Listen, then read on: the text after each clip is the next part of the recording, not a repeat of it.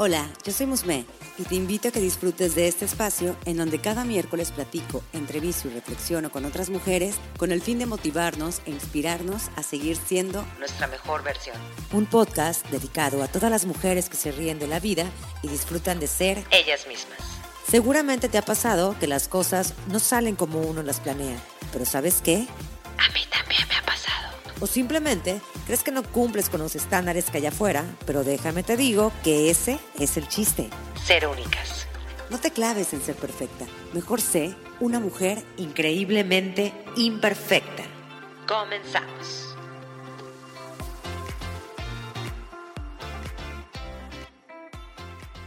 Hoy les traigo un tema que si ya han venido escuchando el podcast desde tiempo atrás, sabrán que estoy mencionando siempre la importancia de tomar terapia, la importancia de cuidar la salud mental, el trabajar con nuestros pensamientos y emociones, el reconocernos, el tomarnos un tiempo en aprender quiénes somos, por qué actuamos de cierta forma, por qué atender nuestras dudas o simplemente compartir el cómo sentirnos, es un acto de amor hacia una misma y hacia los demás existe la falsa tendencia de pensar que pedir ayuda es un signo de debilidad. Y es por eso que traigo a mi invitada del día de hoy para derribar esos mitos y darle la debida importancia a este tema. Así que hoy me acompaña Elizabeth Ochoa. Ella es terapeuta y maestra en sexualidad y equidad de género desde un enfoque humanista, centrado en la persona. También acompaña a mujeres que son sobrevivientes de abuso sexual que viven alguna disfunción sexual o que necesitan tomar decisiones reproductivas. Todo enfocado en la búsqueda de la libertad y el autocuidado. Así que doy la bienvenida. Eli, muchísimas gracias por estar aquí en Increíblemente Imperfecto. Hola, Musme, muchas gracias. Un gusto estar por acá y poder compartir la importancia de la terapia. Exacto. Y la verdad que, como lo decía en la introducción, o sea, yo siempre soy de las que estoy comentando y de hecho en, otros episodios que luego tengo con, una amiga que se llama Maripaz en conversaciones, eh, hablamos precisamente de esto, de la importancia de, de, tener esos espacios para ir con un psicólogo, para hablar de nuestras cosas, para superar cosas que luego vienen, venimos trayendo desde la infancia y que luego no nos damos cuenta, ¿no? O sea, por qué se repiten ciertos patrones, etcétera. Yo creo que cada quien tiene su historia y, y el trabajarla de cierta forma, aunque digas, ya lo superé, creo que nunca termina, creo que nunca terminamos porque también somos seres complejos, ¿no? Y cada vez estamos como que, pues se nos van presentando nuevas cosas en la vida y a veces no sabemos cómo manejarlas o a veces tenemos esa cierta madurez para tomar decisiones que nos puedan llevar a, a estar bien y también apoyar a las personas que están a nuestro alrededor. Es por eso que este tema para mí es súper importante, de verdad que, te agradezco que estés aquí conmigo, porque sí me gustaría que empezáramos a platicar realmente qué, qué es la terapia, cómo funciona y por qué crees que es importante. Me parece muy bien, solo que antes de dar respuesta, me, hizo mucho sentido esto que comentaste de y por qué tendría que ir, ¿no? Y mm, en terapia me ha pasado en muchas ocasiones que, que, hay una queja de quien está en terapia como diciendo, ¿y por qué tengo que estar yo aquí y no mis papás, si son los que me traumaron? ¿O por qué tendría yo que estar atendiendo esto cuando el exnovio fue el que me hizo daño y, yo tengo que responsabilizarme de esto? Entonces, me parece que es importantísimo, justo para dar respuesta, eh, reconocer que solo yo puedo hacerme responsable de mí misma. Eh, nadie más va a poder sanar mis heridas. Y para mí siempre es importante poner ejemplos. Cuando hay una herida física, pues soy yo quien necesita atenderla, no va a llegar alguien y yo me acuerdo que mi abuelita cuando era niña así me decía, Ay, hija, ojalá me pudieran poner las inyecciones a mí, no a ti, para que no te doliera. Mm. Pero eso nunca pasó. Entonces, pues vamos asumiendo la necesidad de ir sanando estas heridas, que puede doler, la recuperación puede ser dolorosa, pero depende justo de mí. Y eso nos pasa en el tema emocional. Estas historias, estas heridas emocionales son solo mías y por eso es importante acudir a terapia para poder responsabilizarme, ser consciente de mí y comenzar a cuidar de mí. Exacto, de hecho, Qué, qué padre que lo hayas mencionado así porque fíjate que yo también me sentí en ciertas en, ciertos momentos decir, bueno, pero ¿por qué yo? O sea, ¿por qué no viene mi mamá o por qué no viene mi hermana? Digo, por decir, ¿no? Y realmente la que, la que va a forjar ese camino en su vida es uno mismo. Y es, e, eres tú, o sea, es como cuando dicen, tú, cuando quieres buscar la felicidad en otra persona, pero realmente la felicidad está dentro de ti. Y eso creo que va muy de la mano con lo que comentas. Claro. Y mm, no es solo buscar la felicidad, porque de pronto la vemos como una meta ahí al final del camino, inalcanzable, porque tengo que hacer muchas cosas para llegar a ese punto y cuando llego a ese punto, pues ya necesito otras tantas. Sí está la felicidad dentro de mí.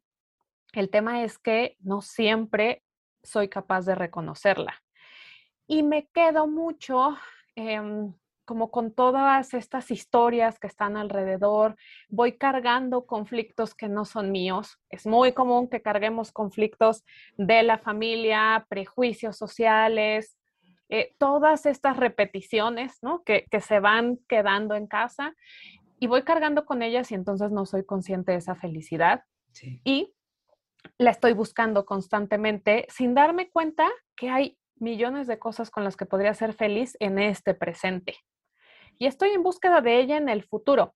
Algo que nos pasa muchísimo y, como lo mencionabas al inicio, desde este enfoque, desde el enfoque humanista centrado en la persona, lo que buscamos en la terapia es poder ser consciente de este presente que estoy viviendo. Sí tengo una historia en el pasado que me ha construido. Y muchas veces estar como colgada de esa historia pendiente de eso que pasó o no pasó, es lo que genera que en este momento no me sienta feliz. Total. O hay una preocupación en el futuro que genera mucha ansiedad. Y si me enfermo y si el resultado eh, me, me, complica y si estoy constantemente preocupándome por algo que todavía no sé qué va a ocurrir. Y me pierdo de esa felicidad, no logro ser consciente de lo que en este presente sí tengo para poder disfrutar y que incluso si no pudiera disfrutar, también me está aportando, también me está construyendo. Eh, entonces, eso es lo valioso de, desde este enfoque. Hay muchísimos enfoques en terapia, todos muy valiosos, todos nos van a aportar, pero desde este enfoque es no pelearnos con esa historia ni con ese futuro y reconocer que no hay una meta de la felicidad. La felicidad está en el camino y necesito aprender a reconocer qué me está haciendo feliz. Así es. Oye, Eli, ¿y por qué es, o sea, por qué crees, digo, ya ahorita estamos hablando de que hay muchas cosas que tenemos que, ir, no sé si superando o reconociendo, pero ¿por qué ir a terapia? O sea, ¿cuáles son los beneficios que nos va a traer eh, eh, el, asistir a, terapia, a, platicar bueno, realmente no sé cómo lo vean la parte de, psicólogos, es una conversación. Eh, ¿cómo, lo manejan? ¿Cómo lo ven? Ok. Yo cambiaría el por qué y diría para, ¿Para qué? Cuando yo digo para qué, hay una motivación y la motivación es muy personal. Pudiera ser que yo considere que necesito superar cosas, que necesito resolverlas, que necesito arreglar conflictos, en mi vida, que no me relaciono bien con la pareja, con los hijos, que tengo algún problema personal, autoestima. El para qué nos va a dar muchas más respuestas que el por qué. Porque en el por qué vamos a estar pensando muchísimo en lo que escuchamos todo el tiempo. Es que no vayas a terapia porque no estás loca, no vayas a terapia porque la psicóloga está peor que tú, porque vas a tirar tu dinero y entonces en el por qué me desanimo. Cuando yo me pregunto para qué, puedo empezar a hacer conciencia y reconocer cuáles son las necesidades que tengo yo. Y en la terapia eh, no damos consejo, porque también esa es una idea que constantemente se presenta. Voy a ir a que me den consejos sobre lo que tengo que hacer. Son conversaciones pero no nos limitamos a las conversaciones.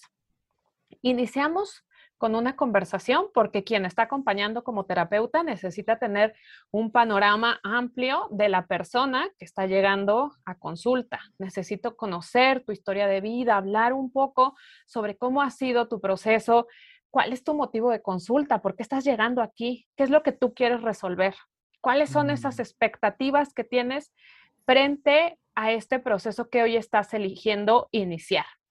Y una vez que hacemos esa exploración, que es una conversación, podemos explorar un poco la historia de vida partiendo de la infancia, la adolescencia, si hubo condiciones eh, que generaran algún problema importante, significativas.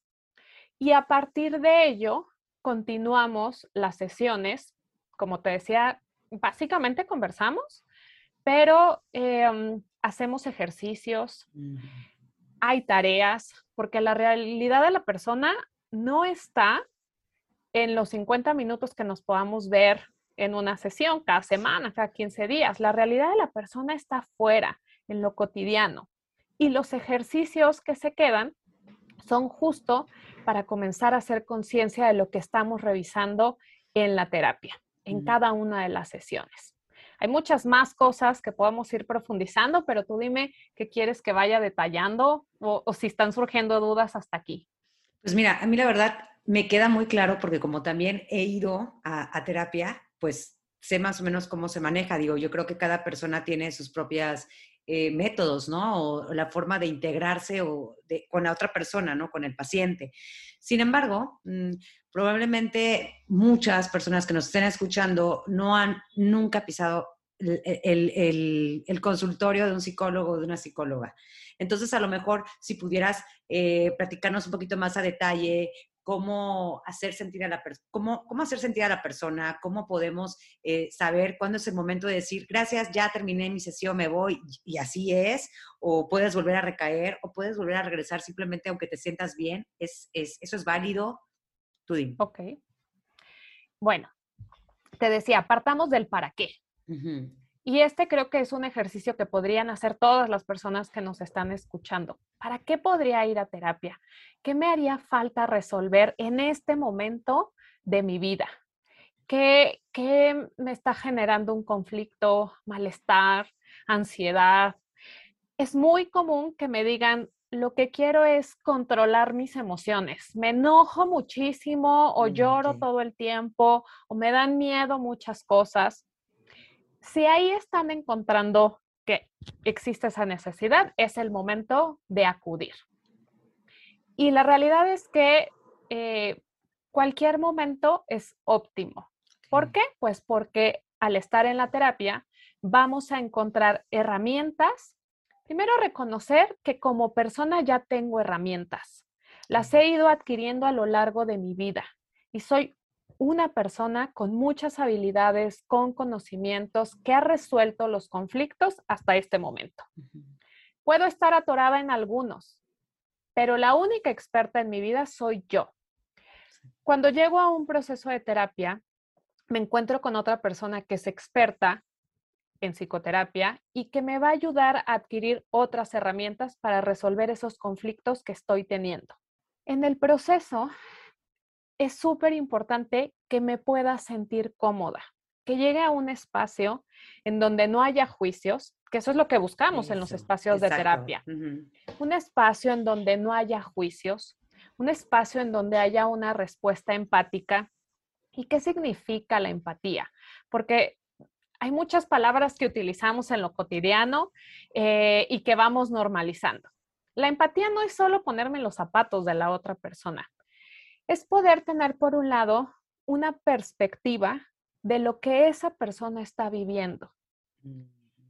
Lo segundo es no emitir juicios, validar lo que la otra persona está viviendo. Yo puedo pensar que se resuelve de otra forma, pero no es así. Para ella, la forma en la que ha respondido ha sido perfecta porque, insisto, es lo que le permite estar en este momento. Y yo como terapeuta necesito escuchar y entender desde dónde está viviendo su historia sin emitir juicios. Lo siguiente es eh, poder tener una escucha activa, compasiva, constante y poder eh, contactar como emocionalmente. No significa que yo voy a sentir o voy los, los, problemas de la persona o voy a hacer recomendaciones, sino que la persona se sienta aceptada cuando está en ese espacio. Y al sentirse aceptada, puede comenzar a hablar de todos esos conflictos que van surgiendo. La realidad es que en muchas ocasiones se llega con un motivo de consulta, con unas expectativas, pero ese motivo de consulta se atiende, uy, mucho tiempo después, porque en las conversaciones se van descubriendo muchas otras cosas que ni siquiera habían sido conscientes para la persona. Entonces se vuelve como una caja de Pandora, ¿no? En donde comienzan a contactar consigo mismas, comienzan a reconocerse y comienzan las personas también a validar lo que han hecho y las decisiones que han tomado, porque la verdad es que cargamos con muchas culpas que se nos van sumando a lo largo de la vida y llega un punto en donde atendemos las necesidades de todo el mundo, menos las, nuestras. Exactamente. Oye, Eli, ¿y cómo le pudieras decir a una persona, o sea, me imagino que te ha llegado gente que te, lo que estamos platicando, de que, no, es que dicen que si voy al psicólogo es que estoy loca, es de que, pues para eso mejor, este, no sé, me voy a un café con una amiga y le cuento todos mis problemas. ¿Cómo, cómo enfrentan los terapeutas esto? O sea, porque no es cualquier cosa, o sea, hay un estudio detrás de ustedes, un estudio que me queda clarísimo que es para respetar y, la verdad es que a mí, a mí, honestamente, a mí sí me molesta mucho cuando me dicen eso, o sea, como que hay gente que, que, que, dice, no, ¿cómo se dice? Se disminuye o lo hacen menos, hacen menos. Minimizan, hay gente que minimiza el, el trabajo, ¿no? De, de, un terapeuta o lo que te puede llegar a, aportar de manera positiva. Em, ahí, por ejemplo, ¿qué le pudieras decir a la gente que, que duda de tomar terapia precisamente por clichés. Ok. Em, estoy pensando en algo que decías al, inicio de esta conversación, eh, que, es como la necesidad de un apoyo, la terapia. Y de repente estos comentarios de tú puedes, échale ganas, no pasa nada, que vas a ir a gastar, a dejar el dinero mm. tirado a la basura, pues tiene que ver con todos esos estigmas. Entonces, hay que partir de reconocer que todas las personas tenemos limitaciones, todas, de distintos tipos, intelectuales, físicas, de aprendizaje, de habilidades. Todas las personas tenemos limitaciones y por lo tanto todas las personas necesitamos apoyos. De hecho, siendo adultos, todas las personas que pudieran estar escuchando este episodio han recibido apoyo a lo largo de la vida. Cuando fuimos niñas, hubo quien nos sostenía, hubo quien nos tomaba de las manos para enseñarnos a caminar, quien nos tomó de la mano para enseñarnos a escribir, quien estaba frente a un pizarrón y nos daba clases. Y como esto, muchas otras cosas, aprender a manejar, aprender a nadar, aprender lo que querramos. Para todos esos aprendizajes hemos necesitado de un apoyo. Sí para aprender a conocernos necesitamos de un apoyo, porque la salud, y lo dice la Organización Mundial de la Salud, no lo digo yo, no me lo estoy inventando, es la búsqueda del bienestar, no solo la ausencia de enfermedad.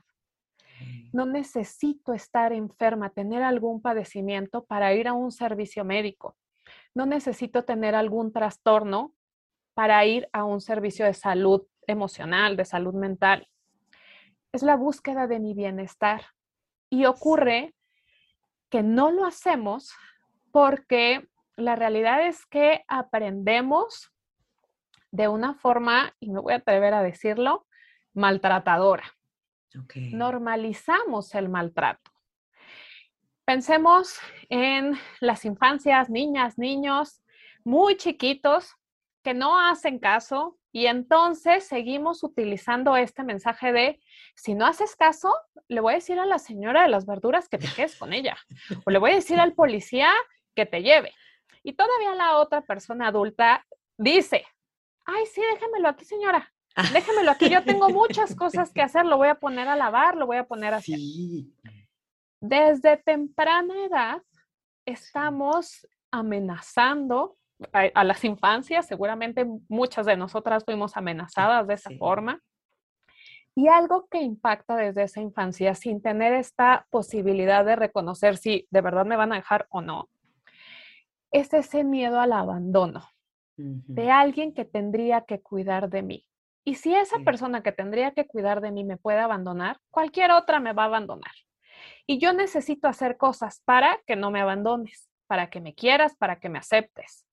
La exigencia escolar, tengo que ser la mejor para que mi mamá me quiera, mi papá, quien esté cuidándome. Y desde ahí comenzamos a exigirnos y normalizamos este maltrato. Ni siquiera cuestionamos que sea un maltrato. Y voy creciendo reconociendo las necesidades de los otros menos las mías. Por eso es que decía que normalizamos esta respuesta y cuando llegamos a la vida adulta, pues no soy capaz de prestarme atención, de reconocer qué es lo que estoy sintiendo yo, qué es lo que necesito, qué es lo que deseo, porque las otras personas están primero que yo.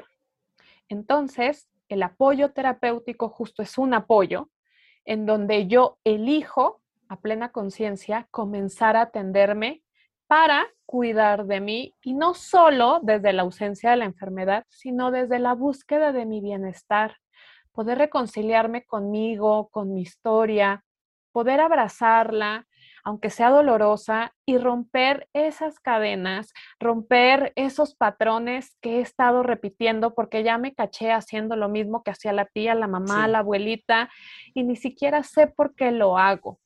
Entonces, más allá de que desde la psicología nos peleemos con la respuesta de las personas, es invitar a esta escucha de mí para mí.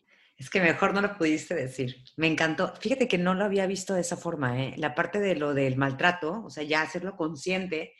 Digo, estoy segura que muchos hemos pasado por eso. Lo, que acabas de decir es que hasta me daba risa por lo mismo, o sea, porque estoy segura que eso pasó en mi infancia. Y sí, fíjate que, que yo encontraba esa parte de abandono, o sea, ya lo he trabajado y, y pues bueno, sé que viene por una historia y, ya, ¿no? O sea, y digo, bueno, entonces esto me ha dado pauta para entender esta situación y así poder, o sea, de, de, cierta forma apoyar a la gente que está a mi alrededor, no como una psicoterapeuta, porque no tengo nada de psicoterapeuta, sino que a lo mejor de manera indirecta, a lo mejor y ya no eh, soy la musme de antes que me sentía por todo, o que no quería, que quería que, que estuvieran aquí conmigo todo el tiempo, a lo mejor ya soy más liberal en ciertas cosas y eso también es bueno para la gente que, que me rodea. Entonces, yo, eso quiero decir en el principio, o sea, honestamente ayuda mucho tanto para uno mismo como a la gente que está a tu alrededor, o sea, tu familia, tus amigos, la gente que te estima, porque ven en ti otra persona que ya ve de una forma diferente las situaciones y no como que la parte negativa de algo que viene arrastrando desde pequeña o desde hace años, ¿no? Claro. Y mm, sí debo decir, como ser muy honesta, que, suena precioso, pero no es miel sobre hojuelas, no es sencillo. El proceso nos lleva a confrontarnos, a hacerme mil cuestionamientos, a reconocer que esta forma de responder me ha lastimado o incluso he hecho daño a otras personas sin quererlo porque he normalizado mis respuestas. Puede generar también que quienes están a mi alrededor no se sientan cómodos con esos cambios, porque ahora yo ya pienso en mí, yo ya pongo límites, yo ya digo, esto no me gusta, no lo quiero. Y entonces las personas empiezan a sorprender y por supuesto que la respuesta es, ¿no que estabas yendo a terapia? Eso. ¿Para qué vas? Yo no veo que te haga ningún bien. Yo creo que cada vez estás peor. Y claro, pues estoy peor porque ya no resuelvo tus necesidades. Desde tu perspectiva, las cosas no mejoran. Pero a mí me está haciendo mucho bien el aprender a poner estos límites. Insisto, no es sencillo. Y un poco como el ejemplo que ponía al inicio de las heridas. Las heridas son distintas. Puede ser que me corte con una hojita de papel que igual me duele. Puede ser que mi herida sea más profunda, pero el proceso de recuperación con una herida toma tiempo y duele. Esa limpieza que me hacen, ¿no? O el solo hecho de que me dicen, ve y lávate ese, el raspón y que yo digo, no, porque me duele y me arde. Así como lo siento físicamente, lo puedo sentir emocionalmente e implica ir cuidando. Pero reconozcamos que justo cuando tenemos esas heridas somos más conscientes de lo que estoy sintiendo y presto más atención y cuido mucho más de mí cuando tengo esa herida física.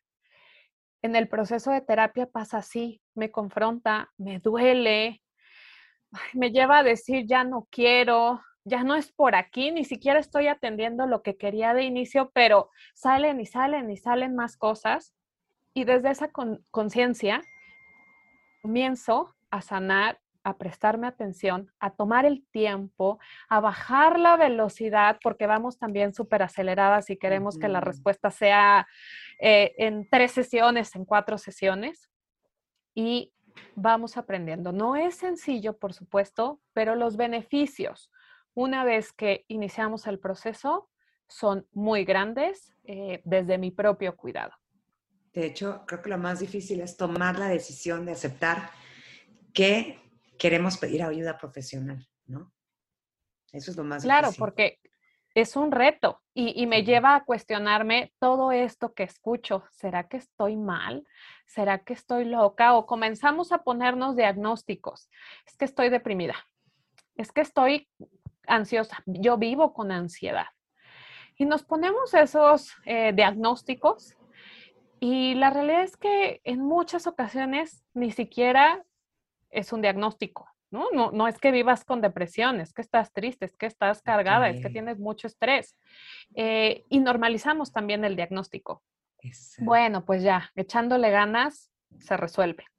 Y no, eh, eh, para eso habemos profesionales que nos formamos, que nos capacitamos, que mm, importantísimo, pues no solo que tengamos la, licenciatura, la carrera, sino que idealmente nos especialicemos como terapeutas justo para poder brindar este acompañamiento. Y creo que algo bien valioso es eh, que sepan que en los procesos éticos, cuando dejamos de tarea un ejercicio o exploramos algo en la sesión, eso es algo que yo como terapeuta ya viví. O sea, cada ejercicio que yo te pido que hagas, yo ya lo tuve que haber hecho. Yo necesito saber esa experiencia, conocerla, confrontarme a mí también y reconocer lo que implica echarme ese clavado dentro de mí y, escarbarle y sanar esas heridas. Mm. Entonces, confiar en un profesional que me acompañe, como todos los apoyos que he tenido en la vida, van a favorecer que cada vez cuide más de mí. Eli, ¿qué tipo de temas podemos tocar en terapia? O sea, si hay, un, hay temas ilimitados o realmente hay cosas que hay que decir, bueno, esto no me correspondería a mí. Hay temas ilimitados y para eso es importante buscar un profesional adecuado. No somos todólogos y eso también implica una responsabilidad ética. No puedo atender todo, pero todos los temas realmente se pueden atender. Duelos, ansiedad, relaciones de pareja, relaciones con los hijos, eh, quizá temas de alimentación, de sueño. Podemos encontrar terapeutas de todo a todo. Tanatólogos, quienes trabajan con infancias, quienes trabajan con adolescencias, quienes trabajan disfunciones, casos de violencia, em, trastornos alimentarios, de sueño, todo lo que podamos imaginar centrado solo en el apego, todo lo que podamos imaginar que resulta un conflicto para mí, puedo buscar una ayuda profesional para que me acompañen y pueda resolverlo. ¿Y cuál es, cuál es la responsabilidad de un terapeuta? La responsabilidad es también reconocer nuestros límites.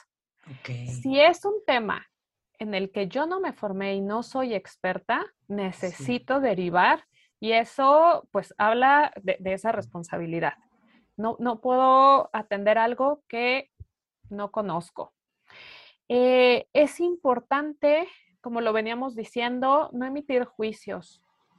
Mi espacio tiene que ser confiable y necesito escuchar y creer en la persona que me está contando una historia, porque esa es la historia que está viviendo. Yo no puedo juzgarla, no puedo decir o cuestionar, ¿y de verdad pasó eso?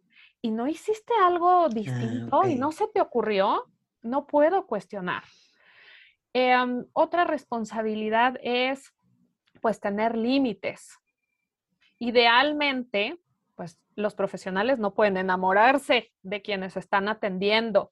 Y hay condiciones muy puntuales. Por ejemplo, si estoy trabajando cuestiones eh, que tienen que ver con salud sexual, pues un límite importante es que yo no puedo tocar los cuerpos de las personas ni hacer las tareas con ellas.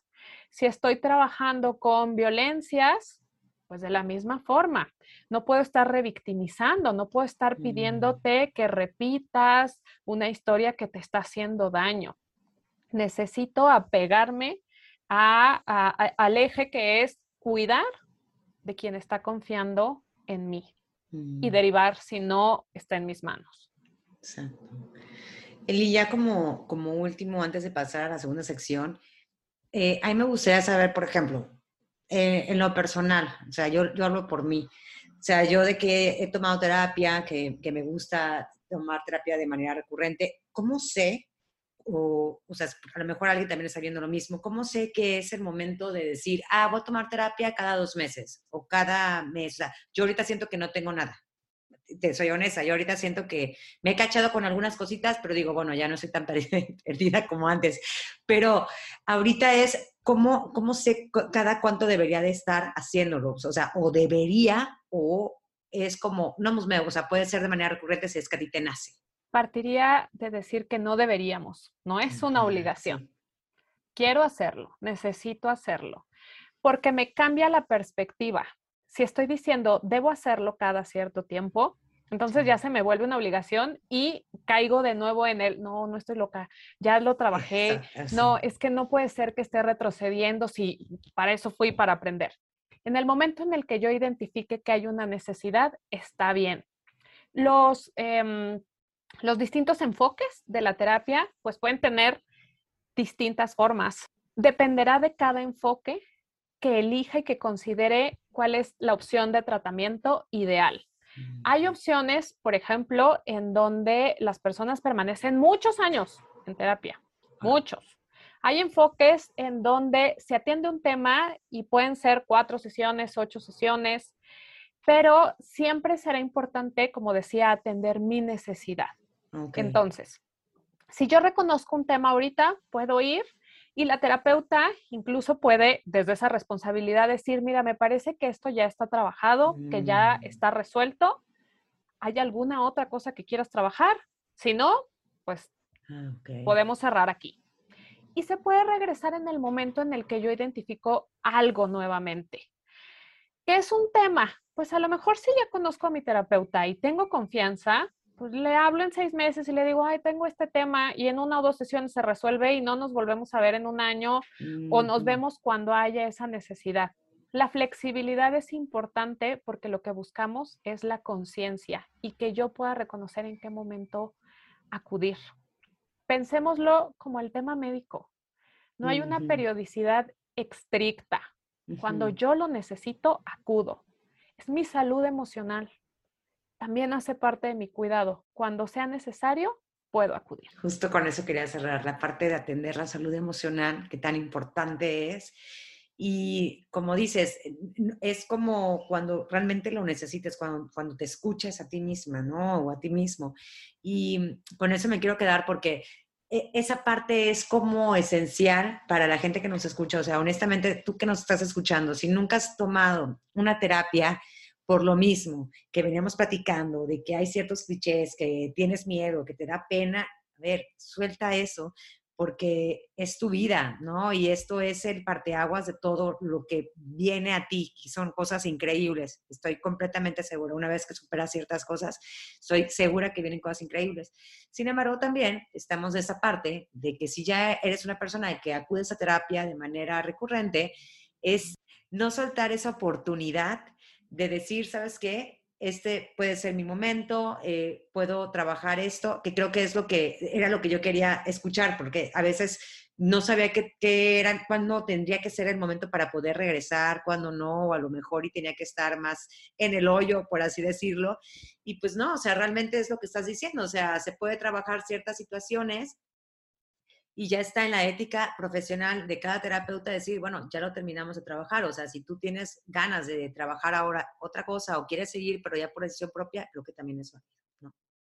Por supuesto. Eh, tenía, uh, tengo una consultante que estuvo conmigo hace como dos años por un tema de pareja y regresó después de dos años por un tema laboral. Vamos reconociendo otras necesidades, otros conflictos y podemos regresar a resolverlos. No pasa nada, es cuidar de mí, hacer conciencia y resolver lo que me está lastimando. Entonces, desde ahí está la invitación. Si hay algo con lo que no me siento cómoda, es momento de pedir ese apoyo y recibirlo. Pues ahí está, Eli. Mejor dicho, no. Eli, vamos a pasar a la segunda sección. Ya esa es una, sección más personal que me gusta hacerla a todas las invitadas para que podamos conectar. Y, bueno, pues aquí te va la primera pregunta, porque a ver, como terapeuta también hay, o sea, también me queda claro que, no, no eres perfecta, que también tienes imperfecciones y que también trabajas ciertas cosas y me imagino que también tú tienes que apoyarte de otras personas, ¿correcto? O sea, eso, de hecho esa, esa, es una de las cosas que también digo, ya regresándome antes a, la primera parte, era eso, de que también siendo terapeuta, tú también puedes tener ciertas imperfecciones que, que pues te hacen humana, ¿no? Muchas, muchas. Yo también vivo mis duelos, yo también me equivoco, yo también voy a terapia, yo también como mamá me cuestiono si lo estoy haciendo bien o no, por mucho que lea libros y que me forme y que busque aprender, todo el tiempo me cuestiono, me enojo, lloro, como cualquier persona que siente, pues me enfrento a, situaciones que salen de mi control, de mis propios procesos, de mi propia historia y también estoy en terapia. Eh, he estado en muchos momentos en terapia con distintos terapeutas buscando dónde me siento cómoda, quién me ayuda a resolver el conflicto de ese momento y desde ahí pues normalizar justo la atención eh, en la salud emocional. Qué bueno que lo compartiste, porque sí, eso es importante. Luego uno piensa que los psicólogos eh, son personas que perfectas porque ya tienen todo el conocimiento, pero no, también hay esa imperfección en cada una y en cada uno de nosotros. Y si me dejas agregar, eh, justo reconocer que las historias que nos confían también impactan. Escuchamos, o por lo menos yo escucho de todo a todo, ¿no? Muchas historias que impactan y que por supuesto no me voy a poner a llorar, pues desde la formación profesional vamos adquiriendo herramientas para poder contener, porque esa es mi función, poder contener, poder acompañar en el camino pero que impactan. Entonces, desde ahí también el acompañamiento emocional, las revisiones de casos clínicos, con otros profesionales, revisar qué estoy haciendo, qué no estoy haciendo, qué no mm. alcanzo a ver, es importantísimo. Es una labor de verdad que no es la charla con la amiga, aunque la quiera mucho y confíe mucho en ella, es confiar en un profesional que realmente eh, tiene herramientas para poder acompañarte a seguir creciendo. Eso es interesante. Y eso qué bueno que lo aclaras, ¿eh? porque sí, ahora sí que hay que buscar gente experta y gente profesional sobre todo y que tenga la ética. Entonces, ojo, por favor, cuando tengan la intención de tomar terapia, sí investiguen bien dónde quieren ir y pues si no, aquí está Eli. Pero ahorita, antes de terminar la entrevista, ella nos va a dar toda su información por si desean contactarla directamente. Ahora sí, paso a la segunda sección que estaba. ¿Y cuál sería tu imperfección más perfecta y por qué? Pues hoy puedo decirlo ya que soy una persona sumamente chillona, así, con esa palabra. O sea, yo lloro por todo. Yo estoy alegre y lloro de alegría. Yo estoy triste y lloro muchísimo. Yo me enojo, me frustro y lloro. De verdad, yo lloro por todo. Y me peleaba mucho con ello como, porque tengo que llorar por todo? Y la gente, por supuesto, quienes me conocen, este, y lágrimas, porque, o sea, yo puedo llorar en una película, así sea de Disney, o sea, yo puedo llorar. Ay, yo también soy llorona, ¿eh? Y ya hoy me siento, pues, eh, como aceptándolo, ¿no? reconociendo que esa imperfección me hace quien soy y que desde ahí puedo ser muy sensible y conectar con las personas y conectar conmigo y con mis emociones y reconocer lo que me está pasando.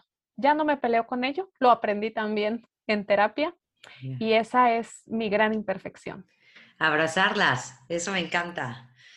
¿Qué frase es la que te empodera en tus momentos más vulnerables? Mira, no creo que sea una frase muy romántica, pero hay dos cosas que pienso. Una, nada es para siempre. Ninguna tristeza, ningún enojo, ni siquiera la felicidad. Por eso necesito abrazarla, aprovecharla cuando la tengo. Nada es para siempre. Entonces, cuando los conflictos llegan, como bajarle y reconocer que nada iba a durar toda la vida. Y eso me ayuda también a, centrarme. Y la otra, pues que es como el lema desde la terapia, vivir en el presente. Esto es lo que hay. Esto es lo que tengo. Y si no soy yo quien reconoce y valida esto que hay, lo que sea, voy a estar perdida constantemente. Entonces, desde ahí es que yo puedo mantenerme y seguir adelante. Mm. ¿Qué libro es el que más te ha marcado y que quieras compartirnos? Hay una autora que me gusta mucho, se llama Fina Sanz. Eh, tiene muchos libros, tiene como ocho libros, pero hay uno particularmente que se llama Los laberintos de la vida cotidiana. Y me hace mucho sentido en mi proceso de terapia personal, en mi proceso de historia de vida y en los procesos de terapia que acompaño porque justo ella habla que en la vida andamos en laberintos. Podemos andar, ¿no? Y estamos caminando y dando vueltas en el laberinto y de repente sentimos que ya avanzamos mucho y es como sentir que sigo en el mismo lugar, que no he avanzado. Lo que pasa es que regresé aparentemente a un, a un punto similar, porque estoy en un laberinto, pero he avanzado y necesito reconocer lo que en ese camino avancé. En el libro habla muchísimo de un tema de enfermedad física que ella vive y que cómo esta enfermedad la llevó a confrontarse entre la vida, la muerte, reconocer pues qué venía para ella y el reconocer que nuestros procesos son laberintos. Caminamos, caminamos, caminamos, pero nunca estamos en el mismo punto. Vamos sumando ese libro me parece em, pues que puede acompañarnos muchísimo y que nos lleva a reflexionar y a reconocer que todo lo que hemos caminado es valioso. Aunque nos hayamos cansado, aunque nos podamos sentir perdidas, es valioso. Mira, padrísimo. Me queda como anillo al dedo ahorita, así que creo que está muy interesante, lo voy a buscar. Nunca lo había escuchado, ¿eh? ¿Me creas? Nunca había escuchado esa, esa autora. Lo voy a buscar.